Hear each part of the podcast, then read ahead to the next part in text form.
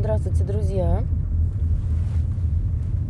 Я Александра Боровикова, психолог и гипнотерапевт. И сегодня мы с вами поговорим о такой родительской позиции под названием «Здесь ничего твоего нет». Так, сейчас подождите. Ага. Значит, будем говорить про родительскую позицию названием такие родители, которые воспитывают своих детей а, в контексте того, что ты здесь временно, все, что у тебя есть, это временно. Все, что здесь с тобой происходит, ты живешь на моей территории, ты живешь в моем доме, ты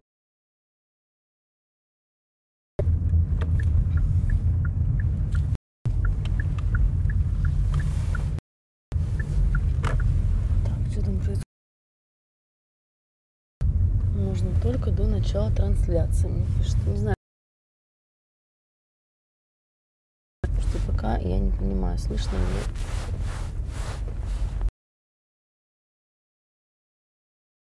Так, да. А, вот пойди добейся все это, заработай, и тогда уже, значит, начну тебя увольнять личности ребенка. Да? С одной стороны, э, если мы поговорим с этими родителями, то мы услышим что-то типа того, что э, типа того, что э, я хочу смотивировать ребенка, да, что вот у меня, допустим, старший там ребенок, предположим, старший сын, да, с ним это сработало, на него прекрасно подействовала эта мотивация, он там в 16 лет уехал из дома в институт, и в институте уже начал работать, зарабатывать, и сейчас у него там свой бизнес, он там глава крупной компании, а вот почему-то на дочерей это не действует, да, вот есть такая проблема, что, конечно же, на мальчиков это действует чаще, чем на девочек. Для девочек это воспринимается совсем по-другому, но в первую очередь, конечно, я бы здесь обращала внимание не на пол, а обращала бы внимание на психотип этого ребенка, а, которому применяется такая родительская позиция. А, для, во-первых, в основе этой позиции лежит тотальное неуважение к личности ребенка. Почему неуважение? Потому что, скорее всего, этого ребенка, этого родителя в детстве никто не уважал. Да? То есть он не научился, что такое уважение к маленькой личности. Вообще в нашей стране, в принципе, психопатов много. А, ну, то есть такая, такая позиция родительская бывает преимущественно у лиц пограничной организации личности, да, а попроще у психопатов. Но не только психопатов, там это шире да, рассматривается с точки зрения медицины, психиатрии. Но, будем так говорить, у лиц, у лиц в пограничном статусе преимущественно встречается такая родительская позиция. То есть э, тотальное, глубинное неуважение к личности ребенка. Что это значит? Это значит, что у нас вот в нашей стране, в России, не принято уважать маленьких людей. Вот э, я жила, допустим, в Южной Америке, в разных странах Южной Америки, преимущественно в Венесуэле, но в других странах тоже пожила. И в Перу пожила, и в Гватемале пожила, в Колумбии пожила. Вот смотрите, как там обращаются к маленьким детям. Ребенок родился, они могут поздороваться с ребенком даже у беременной матери. Беременная мать, они могут э, с ребенком вот этим внутри э, ему что-то сказать, да, типа привет, маленький ребеночек, там типа расти большой или что-то такое. Когда есть младенец на руках у матери, с ним всегда здороваются. То есть, если встреча идет мать с младенцем в, на руках или в коляске, или как угодно, или идет за ручку маленький ребенок, э, с ним здороваются, ему делают ручкой. Если это мальчик, то с ним здороваются за руку. Всегда уточняют, как зовут ребенка и здороваются с ним по имени. А, это происходит всегда. Это делают мужчины, женщины, это делают официальные сотрудники. Если вы в банк придете с ребенком или в магазин, обязательно с ребенком поздороваются, а, что-нибудь у него спросят, что-нибудь ему скажут. Обязательно, если прощаются, то с ребенком тоже попрощаются, и ребенок тоже прощается. То есть, а, что это означает? Это называется позитивное отзеркаливание. Позитивное отзеркаливание э, несет мета-сообщение этому ребенку, начиная с рождения, начиная с того, как он еще до рождения, да, ну, понятно, что с ребенком в утробе матери э, здороваются далеко не все, да, это скорее как в шутку делается, да, но эта шутка, то, что она может родиться, да, в таком, в такой ментальности, говорит о чем? О том, что э, ребенку передается с самого рождения мета-сообщение «ты существуешь, я вижу тебя». Да? Кто был у меня в терапии, знают эту волшебную фразу «я вижу тебя». Это как у индейцев, да, можно в каком-нибудь там фильме, э, да, там, приветствие, да, «я вижу тебя» вместо «здравствуйте». То есть ты существуешь. На самом деле слово «здравствуйте», оно же от слова «здравствовать», от слова «здоровье», то есть это тоже отсылает нас к смыслу «жить». Да? Здравствовать. Это что значит? Жить и здравствовать. То есть жить и находиться в хорошем, нормальном, полноценном состоянии. А, я вижу тебя, да, здравствуй. Это жизнеутверждение такое, приветствие. В нашей культуре этого нет. Мы начинаем здороваться с человеком, то есть э, с ребенком могут не поздороваться даже десятилетним, да, могут не обратить на него внимания. То есть э, с подростком могут не поздороваться. Почему подростки у нас дерзкие и не хотят здороваться, да, э, те, которых не воспитали, да, не заставили здороваться, они не хотят здороваться. Почему? Потому что у подростка уже появляется вот это вот формирование личности, что я большой, что я взрослый. Да, по поводу вопросов, если есть вопросы, напишите, пожалуйста, их в чате, я потом в конце прочитаю, потому что сейчас мне неудобно, а в конце я могу прочитать и э, ответить на эти вопросы. А, вообще это тестовый эфир без видео. Посмотрим, как он получится. Если получится все хорошо, то, возможно, станет больше эфиров за счет того, что не всегда я буду просто видео записывать. Да, подростки у нас сопротивляются. Почему? Потому что с ними не здоровались всю жизнь, да, но их здороваться заставляли. То есть есть неравноправие. Нет вот этого уважения к личности в основе вот этих вот вещей, о которых я сегодня хочу поговорить. А, нет основа, нет самого главного, нет вот этого э, здравствуй ребенку маленькому, да, с тех пор, с тех пор, как он родился. Нет вот этого признания, что ты живой, ты настоящий, ты существуешь, я вижу тебя, здравствуй, да. Э, желаю тебе, ну, я не то чтобы даже желаю, это речь идет не о пожелании, речь идет о признании того, что вот это настоящий маленький человек, что это живое существо, и в Латинской Америке процент неврозов, ну, это субъективные наблюдения, он в разы, в разы существенно меньше, ниже, чем у нас. А, и, возможно, отчасти по этой причине, да, то, что э, к детям там относятся как к личности. У нас не относятся к детям как к личности. Эм, есть определенные продвинутые люди, которые стараются в себе это воспитывать, но в нашей ментальности это не заложено. Поэтому у нас так много психопатов. Почему у нас больше? Почему репутация русских людей вот такая вот, да, что русский вот такой э, суровый, так, морда кирпичом такой, типа, да, если мы послушаем шутки американских стендаперов про русских, там вот это будет типа, да, Юрий там, да, таким э, суровым голосом, с каменным лицом, э, совершенно не обращая внимания э, на какие-то эмоции, безэмоциональное э, лицо, э, суровое, соответственно, русский, который чуть что сразу даст в нос, чуть что подерется, а если надо, то и убьет, нападет, отожмет территорию, ну и так далее, вы сами все знаете. Какая вот, какое представление о русских людях, да, что русские суровые. Была смешная история, когда я была в Мексике на какой-то экскурсии, и э, экскурсия была в джунгли, там должны были показывать ну, всякие там местные там, растения, там, я не знаю, тарантулов, еще что-то. И вот когда пришло время, а была группа международная, в основном были американцы и канадцы, там, Мексики преимущественно, а, туристы из этих стран. И я была, ну там еще пара европейцев было, я была одна русская, и э, как раз нам тарантула показывали, а он живет в такой норке в земле, и э, он там вот сидит, и его оттуда надо выковыривать, там ему что-то накидывают, какие-то листики, ну то есть э, гид знает, как надо делать, надо его немножко подразнить, чтобы он подумал, что здесь добыча, и тогда он вылезет. И он начал палочкой расковыривать эту штуку, у него ножа не было. И э, группа была человек, наверное, 15-20, преимущественно мужчины. Девушек было несколько. И гид поворачивается к группе и говорит, есть нож у кого-нибудь? Я смотрю на него и думаю, ну ты гид в джунглях, блин, у тебя нет ножа, ну как так? И он поворачивается, есть у кого-нибудь нож? И все эти американцы и канадцы такие, ну, нет, откуда у нас нож в джунглях, да? Пошли люди в джунгли, откуда действительно ножу взяться? И он продолжает там палочкой ковырять, и я смотрю такая на это, на все. И думаю, блин, ну неужели ни у кого из них нет ножа? У этих мужчин, да? И никто не достает нож. Время идет, он палочкой не может выковырить этого тарантула из норки. Э, я говорю, ну ладно, если ни у кого нет ножа, возьмите мой. Достаю складной нож, даю этому гиду. И вся группа, эти все 20 человек, канадцев и американцев, они на меня смотрят и говорят, откуда у тебя нож? Я говорю, ну, конечно, откуда у человека нож? В джунгли человек собрался, да, на экскурсию, там, ну, дневной, там, типа, похода, такого мини-похода.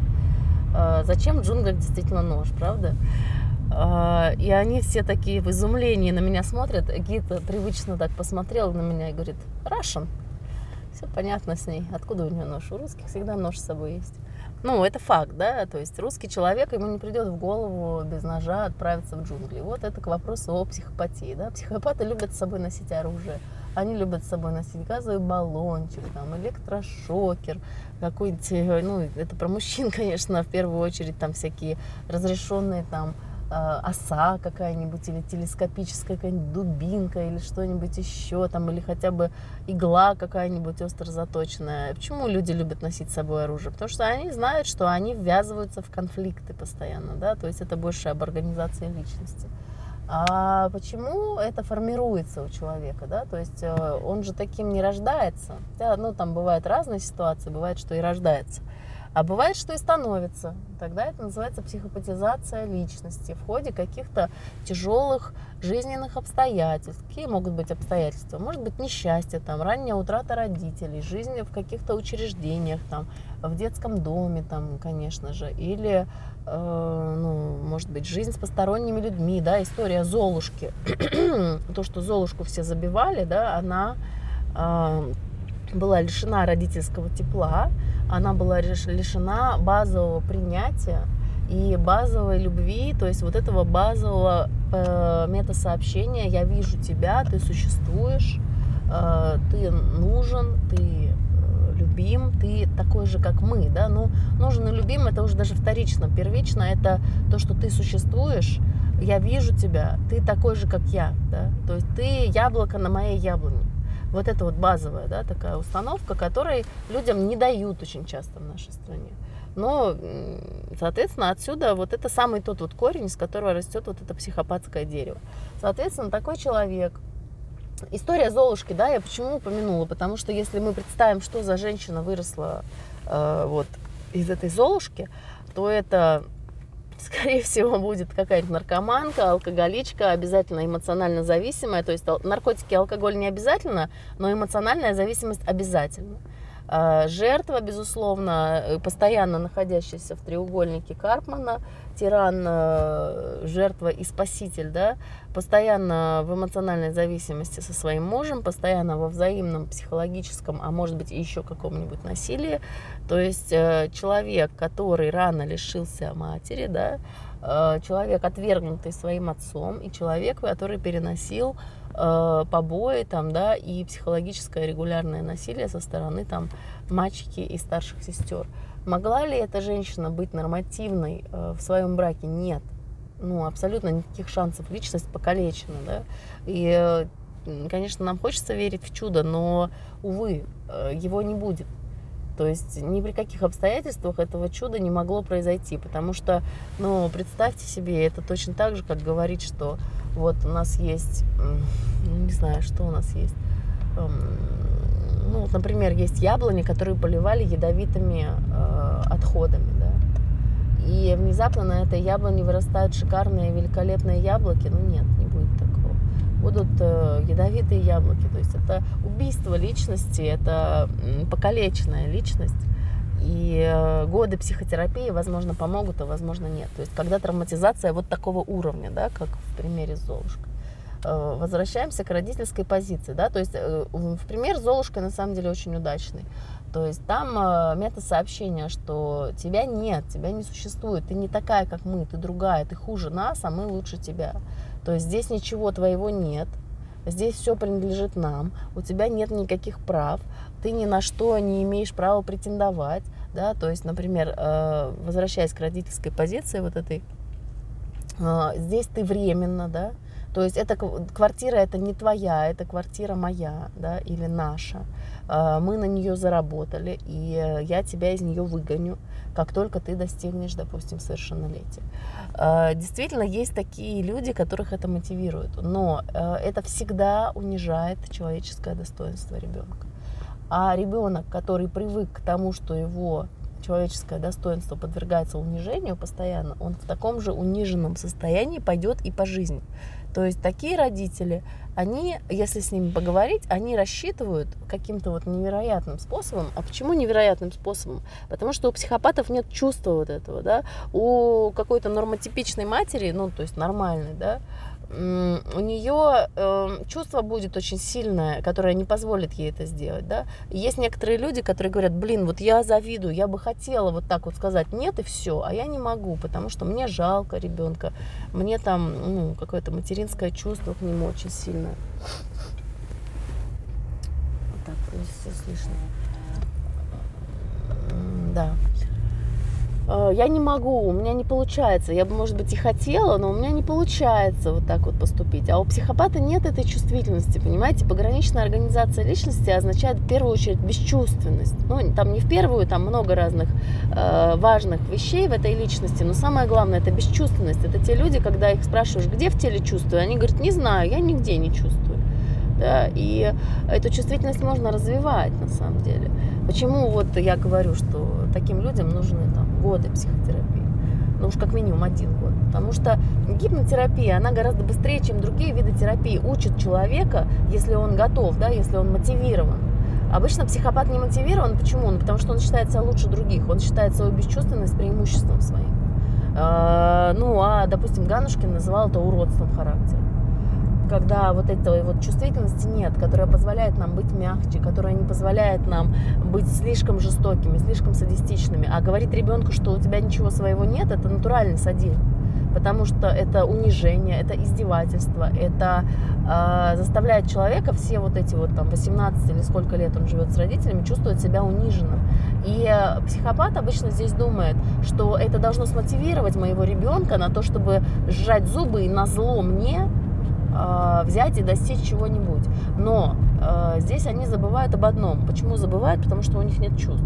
Они живут только чужими чувствами, а свои чувства у них преимущество негативные. Там, раздражение, злость и всякое такое они забывают об одном, что такой человек никогда не будет счастлив. Да? Даже если человек построил там какую-то бизнес-империю, сжав зубы и на зло своей матери, которая его унижала и говорила, что здесь ничего твоего нет, ты никто, ты бесправный, это все заработали мы с отцом, и это все не твое, эм, он сожмет зубы и заработает очень много денег, построит бизнес-империю, такой человек никогда не будет счастлив. Потому что быть счастливым с сжатыми зубами невозможно. А привычка сжимать зубы, да, то есть такие же родители, они прям говорят, ты сожми зубы, сожми кулаки, засучи рукава и на зло всем сделай вот, да. То есть это тот механизм, по которому они достигают успехов именно э, в финансовом смысле, да. И я причем не говорю в социальном, потому что в социальном смысле не всегда далеко они успешны из-за своего вот этого характера конфликтного чаще всего, но не всегда тихо делать, быть серым кардиналом там, и так далее. Варианты есть разные, много подвидов всяких есть. А, могут они быть финансово успешными, могут не быть финансово успешными. Это уже там зависит от других вещей. Но а, вот эта вот мотивация, да, что э, ты стань тоже психопатом. Вот так они пытаются примерно э, своего ребенка.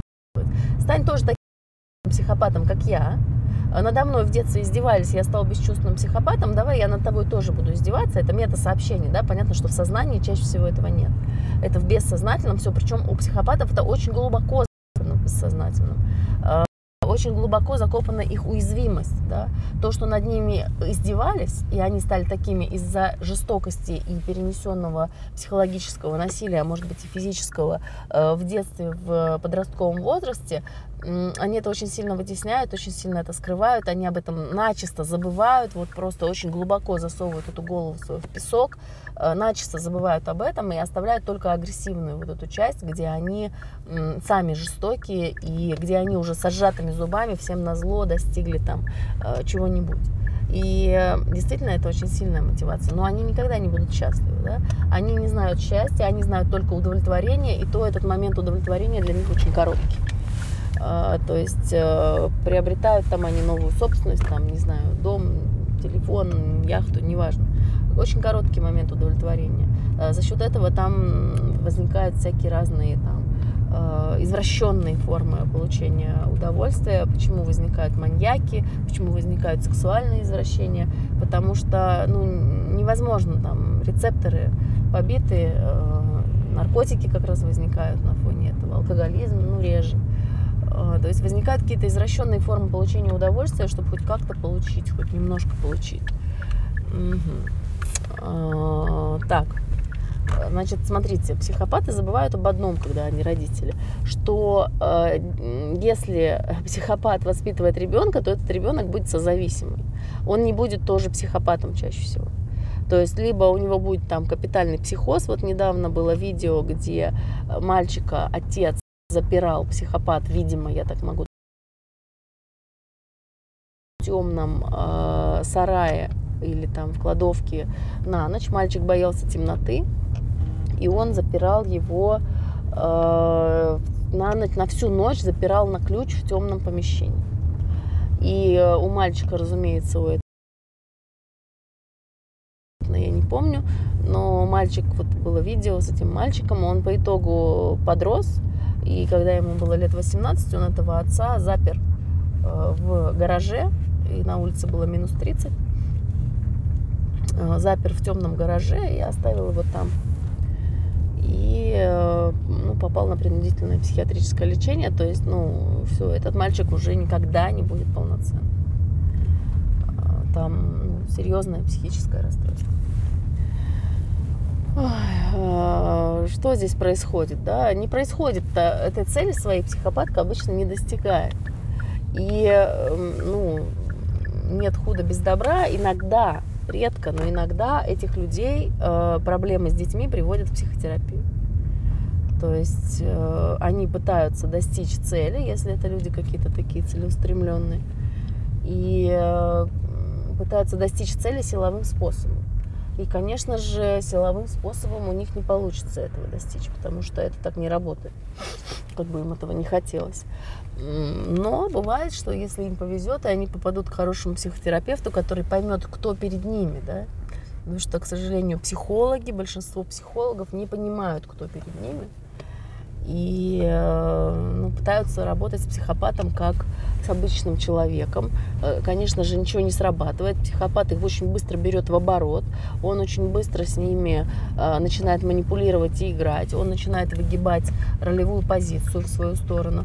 Он начинает говорить, что ну, что я сам психолог, он попытается обязательно узнать что-нибудь про личную жизнь психолога, как-то его протерапевтировать сам, да, сказать, что я тоже психолог, и я вам, я вам сейчас тоже предложу помощь, да, или он может там сделать какие-то комментарии по поводу публичной информации, которую он о психологе прочитал и так далее. То есть он пытается его поставить в нижнюю позицию, вот такую вот игру будет с ним вести. Он будет пытаться манипулировать с помощью оплаты, там, меньше заплатить или вообще не заплатить, или срок оплаты поменять, или что-нибудь еще такое сделать. А, в общем, а, ну, много всяких разных у них фишечек есть. И если это обычный психолог, который не подготовлен, Э, к такому и не знает, что с этим делать, то, конечно же, психопат очень быстро его нагнет и уйдет. А уйдет он почему? Потому что этот психолог ему не в состоянии помочь. Он приходит и пробивает, он пробует на зуб. Он проверяет на прочность этого специалиста, именно пытается понять ответ на вопрос его прогнуть, нагнуть, вот они очень любят эту лексику, да, в то все. Эм, конечно, специалист, которому бросили вызов, все, он уже вышел. А для того, чтобы этот вызов не принять, нужно знать. Есть такие клиенты, есть такие люди. Ну, я... Тогда это все получится. Тоже, опять же, говорю о том, больше терапии, потому что смысл, ну, по крайней мере, то, что в гипноте первое, что нужно, это осознанность, да, что я вот такой. И обычно их называют психопат